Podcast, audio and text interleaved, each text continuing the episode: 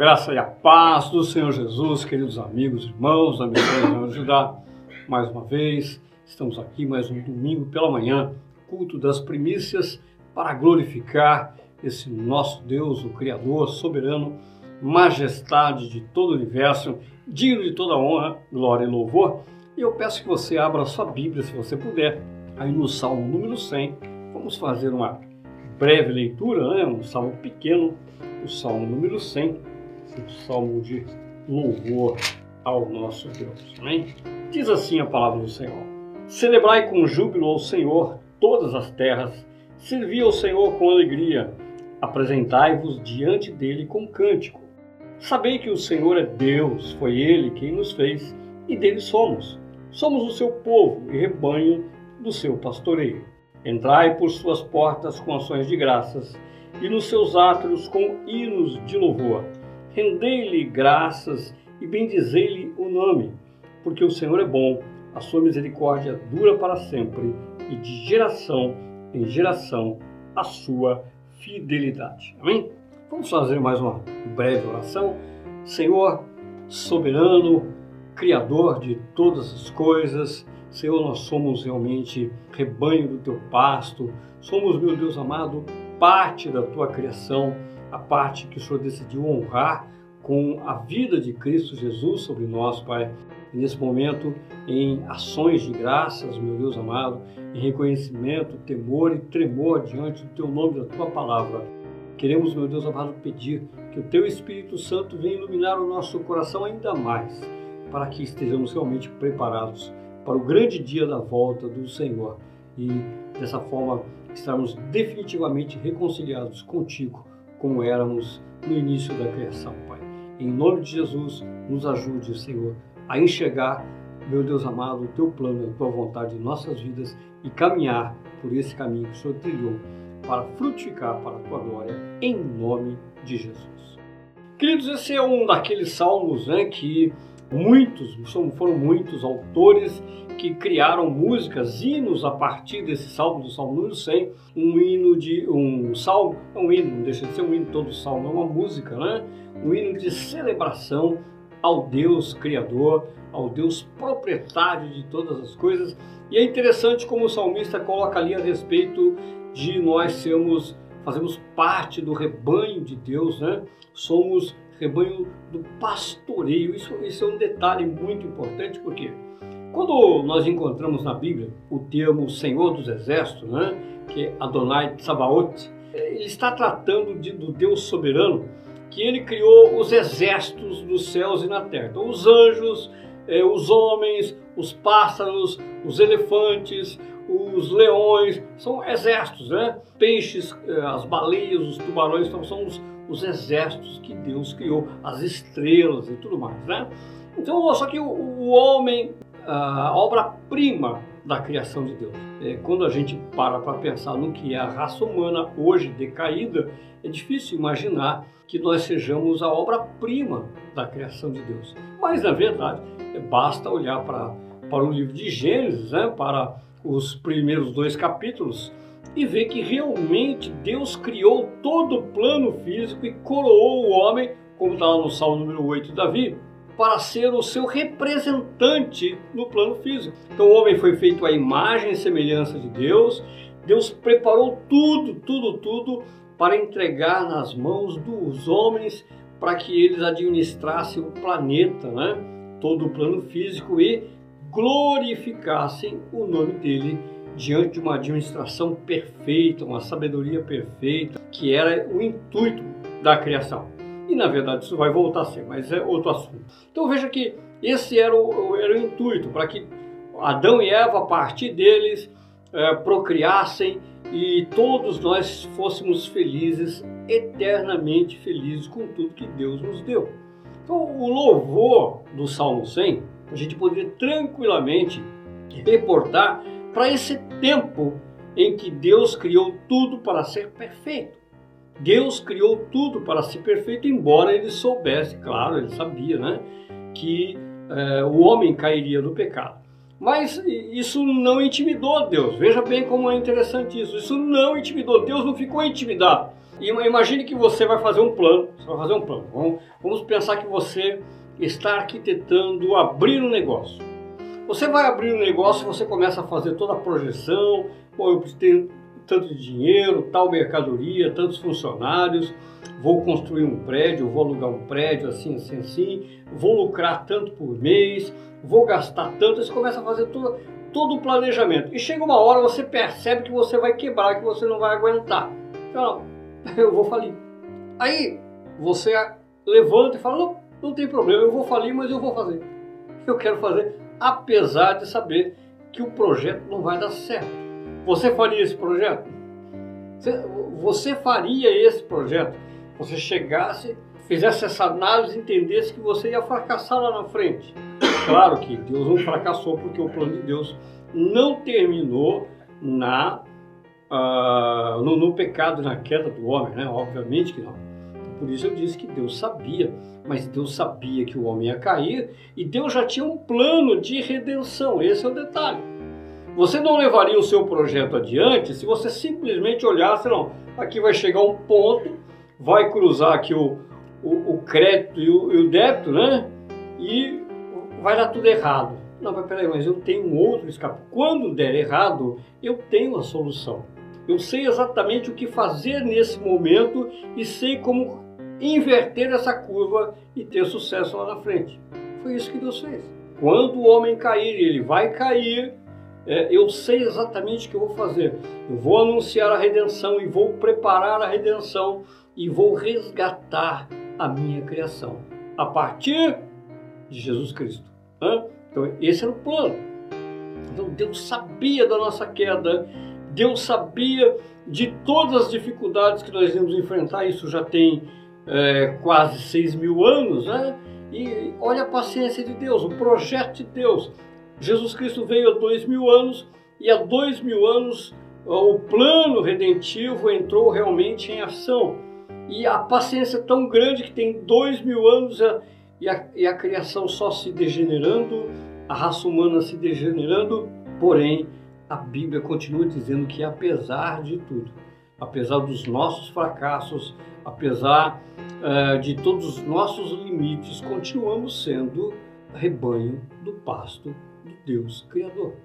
Por isso, o salmista sabia disso. A alegria dele não estava baseada uh, no momento de vida que ele estava vivendo. A gente pode ver que realmente o, o salmista ele não cita nenhum momento ali, olha, oh, louvado seja Deus porque eu tenho casa, tenho carro, tenho apartamento, tenho uma fazenda, tenho boi, tenho gado, tenho, é, posso passear, tenho férias, décimo terceiro, ele não está falando nada disso.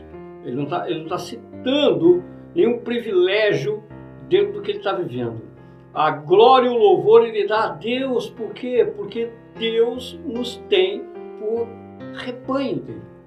Deus decide ter cuidado de nós apesar de quem somos. Nós lemos lá no final que Deus deve ser louvado porque as suas misericórdias são eternas, duram para sempre na vida daqueles que temem a Deus, na vida daqueles que realmente é, se aproximam de Deus com o intuito de louvá-lo e glorificá-lo.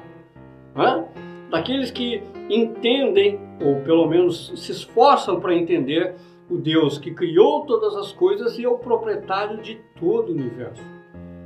Nem todo mundo consegue, não vou colocar medir Deus, né? essa não seria a palavra correta, tá? Mas mensurar realmente o que significa o nome de Deus quando nós pensamos em termos de criação. O que é mensurar o nome de Deus quando olhamos para a criação? Eu gosto muito de fazer essa comparação que por diversas vezes eu fiz, porque ela, ela, ela para mim é assombrosa. Você está aí na sua casa, eu estou aqui na minha casa, independente onde seja a minha ou sua casa, você olha para o tamanho da sua cidade. No caso aqui São José do Rio Preto, uma cidade de 450 mil habitantes, e eu fico imaginando assim, se, se existisse um Deus que tivesse criado somente São José do Rio Preto, vamos dizer que ele tivesse criado somente São José do Rio Preto, a minha cidade, 450 mil habitantes, né? E tivesse criado, tivesse o poder de criar uma cidade como São José do Rio Preto, eu já ficaria maravilhado com o poder desse Deus, né? Criar uma cidade desse tamanho. Imagina, com todos os prédios, casas e tal, as pessoas, os cachorros, gatos, os córregos, rios, plantas. Vou criar São José do Rio Preto. Pá! Seria um baita de um Deus. Ele, na minha opinião. Se tivesse o poder, se existisse um Deus, tivesse poder para fazer isso, claro que o nosso, o nosso Deus fez o quê? Ele, a minha, a São José do Rio Preto é, é um pingo é, muito pequeno, é, é um pontinho ínfimo quando eu olho para o tamanho do Brasil. E quando eu vejo o Brasil no planeta Terra, o Brasil tem a sua dimensão, ele é grande no planeta Terra, né? Mas Deus criou, estava falando em São Sérgio Preto, agora você olha o Brasil, olha, você olha o planeta, e você olha a Terra diante do universo, a Terra não é nada diante do universo. Ele é o Criador. O nosso Deus é o Criador de todas as coisas. Então, se, se eu fico maravilhado, ficaria maravilhado se existisse um Deus capaz de criar uma cidade como São José do Rio Preto, né? porque é, é fácil é, a gente tentar imaginar o poder, porque você anda numa cidade, da sua cidade, imagina aqueles prédios, avenidas e tal, e, e os parques, escolas, puxa, que coisa, um Deus que criasse uma cidade como essa, né? Então é fácil você é, mensurar o poder de alguém quando você olha para algo palpável. Agora calcula o poder do Deus Criador de todas as coisas. O Deus que criou o Sol, criou as estrelas, criou os planetas, criou todos os bichos, criou o homem e deu ao homem autoridade sobre tudo. E sabendo que o homem ia fracassar, ia cair no pecado, que o homem ia regredir da sua comunhão com seu Criador, ele preparou um plano de redenção para nos resgatar e devolver a nós tudo de novo. Nós vamos receber de volta, de volta a glória que Adão perdeu. Aliás, uma glória maior do que Adão tinha, porque por meio de Jesus Cristo já somos considerados filhos eternos que jamais vamos cair novamente. No momento que nós entrarmos na eternidade, nunca mais nós vamos cair. No momento em que tudo terminar, o reino milenar passar e nós entrarmos na eternidade, o pecado, a morte, o diabo, tudo for lançado no lago que arde, fogo e enxofre, e nós entrarmos na eternidade dali para frente é eternamente felizes, eternamente sem problemas, eternamente sem doença, eternamente sem nenhum tipo de sofrimento, sem impostos, sem corrupção, sem política, sem eleição, sem nada disso que a gente está cansado de viver todos, todo o tempo da nossa vida, nada disso, nenhuma preocupação com os filhos, nenhum problema de criminalidade, nada dessas notícias horríveis e assustadoras, nada de coronavírus, nada, nada, nada disso. Vamos entrar no plano que sempre foi o plano de Deus. Preste atenção nisso. Este sempre foi o plano de Deus, o plano original de Deus. Antes que Adão pecasse, é, não havia nenhum tipo de doença, não havia nenhum tipo de enfermidade, nenhum tipo de criminalidade, nada. Deus tinha uma lei, tem uma lei perfeita para sustentar todas essas coisas. Por causa do pecado, nós estamos vivendo o que nós estamos vivendo. Mas Deus não desistiu de nós, embora nós estejamos andando no vermelho. Nós estamos provocando na contabilidade de Deus um resultado negativo. Nós estamos provocando na contabilidade de Deus um déficit. Todos os meses um déficit. O balanço de Deus com relação à humanidade, vermelho, vermelho, vermelho, prejuízo, prejuízo, prejuízo, prejuízo. São vidas que estão sendo perdidas. Vidas e mais vidas perdidas. Vidas e mais vidas em sofrimento, em angústia, em tristeza, né? Ah, mas não é todo mundo assim? Sim, claro que não é. Graças a Deus, né? Nós temos força, vitalidade ainda para olhar com esperança. Deus colocou em nós o desejo de lutar pela vida, de buscar sempre algo melhor, apesar de todos os problemas que nós temos ao redor. Isso foi o próprio Deus que colocou no nosso coração. Louvado seja Deus por isso, que é o que o salmista está expressando, o que está expressando. exatamente isso. Olha, apesar de tudo, ele é digno de toda honra, toda glória e louvor. Ele é digno de ser louvado porque as misericórdias do Senhor duram eternamente. Ele é digno de ser louvado, ele que criou todas as coisas, porque ele nos sustenta como rebanho. Quando o salmista fala que somos rebanho do seu pasto, significa que Deus tem um pasto. A figura é essa. E o que significa Deus ter um pasto? Significa não é que ele nos dá só o alimento, não. Qualquer pessoa sabe, você quando você pensa em termos de rebanho no pasto, pode pensar em boi, pensar em, em cavalo, pensar em ovelha, tanto faz. O pasto não oferece só alimento para o animal, oferece toda uma condição de vida para o animal, inclusive segurança. O pasto está ali, é propriedade, ninguém pode mexer naqueles animais porque eles pertencem a um dono. Eles estão ali comendo e o animal está tranquilo ali, por quê? Porque ele se sente seguro. Ele está protegido, a condição de vida. Ali é o habitat dele. Ele tem paz, ele tem provisão, ele tem alimento, ele tem todos os cuidados do dono.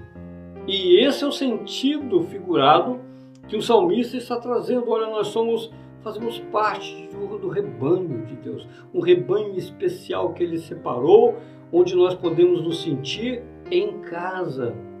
Nos podemos sentir. É claro que nós somos mais do que ovelhas de Deus, né? É, essa questão de ovelha é, está muito mais relacionada a essa nossa situação caída, né? É, limitada que nós estamos vivendo em função do pecado. Mas nós somos família de Deus. A Bíblia revela que todo propósito, todo propósito divino quando nós chegamos lá no final do, da Bíblia em Apocalipse, se resume no projeto familiar que Deus preparou antes da fundação do mundo. O que Deus quer no final de tudo isso é que nós estejamos em casa, como filhos. Né? Mas por enquanto vamos continuar na figura aqui da, do, do pasto, na figura de rebanho ainda, né? Já somos filhos? Sim, já somos filhos de Deus. Mas vivemos ainda muito limitados daquilo que é o melhor que Deus preparou para a nossa vida. Nós ainda estamos aqui no pasto, estamos ainda aqui comendo do alimento, uh, Ele nos guiando por águas, pelos remansos tranquilos, né? pelo caminho da justiça, Ele ainda está nos conduzindo nesse pasto. Nós ainda somos ovelhas do pastoreio do Supremo Pastor Jesus Cristo certo? Então isso já é uma condição privilegiada. Já é uma condição privilegiada. Por quê? Porque eu posso olhar e ver o meu pastor, eu posso sentir o cheiro do meu pastor. Eu posso ter paz no coração porque sei que eu dependo dele, ele cuida de mim. Ele cuida do pasto, ele vai deixar ah, o pasto sempre verdinho e nos conduzir às águas de descanso na hora de nós descedentarmos né, as nossas necessidades. Essa figura realmente é, é, é, maravilhosa, que nós encontramos no Salmo 23, que nós encontramos no Evangelho de João, no capítulo 10, né?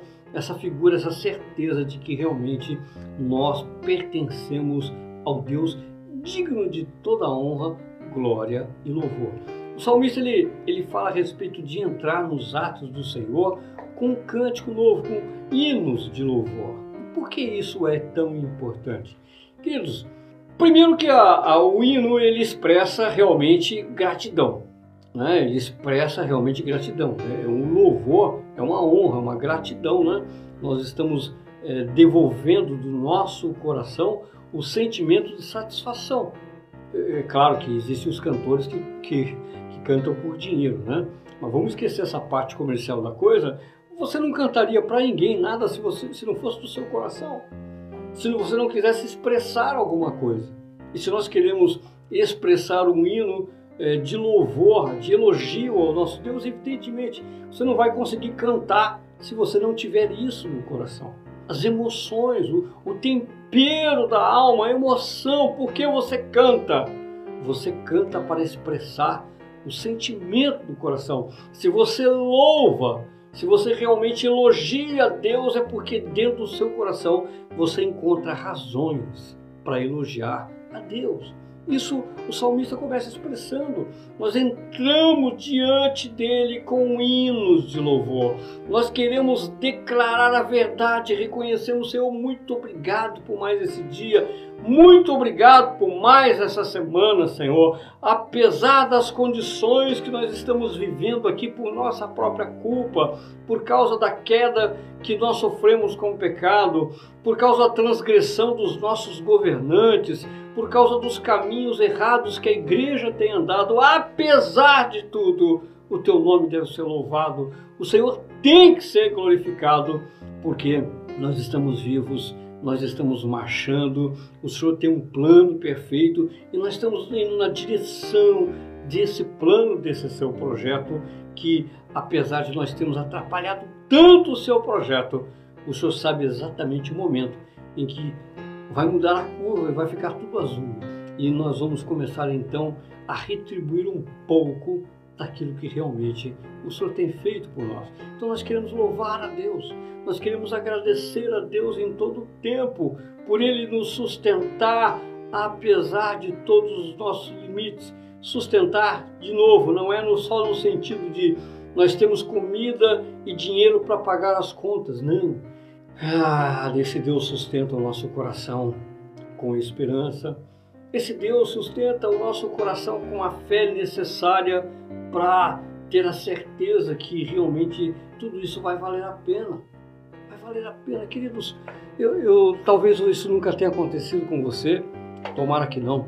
Mas são muitas pessoas que elas é, muitas vezes desanimam na caminhada e questionam se vale a pena servir a Deus. Se vale a pena é, estar dentro de uma igreja, não é nem no sentido de sentar e ficar ouvindo, né, porque isso é fácil, é cômodo, mas estar numa igreja e querer trabalhar para o Senhor e se preocupar com os perdidos e se preocupar em levar adiante e pregar o Evangelho. Quantas, quantas pessoas fazem esse questionamento? Está valendo a pena ser realmente um cristão com tantas pessoas aí de qualquer jeito e tal? Isso a gente encontra até em, em outros textos da Bíblia, né? Por exemplo, o Salmo 49, né? o Salmo 37. Então, vale a pena, vale, vale a pena, porque não tem nada que possa nos dar um retorno mais satisfatório do que servir, do que servir. Servir primeiro a Deus e também as pessoas com a verdade, ainda que eles não queiram ouvir, ainda que eles não se importem, ainda que eles desprezem o que você está dizendo, não importa. Nós estamos prestando um serviço para Deus e para essas pessoas porque nenhuma das palavras que você declara a respeito de Deus, ela é perdida. Um dia isso vai contar. Num julgamento que vai haver, né?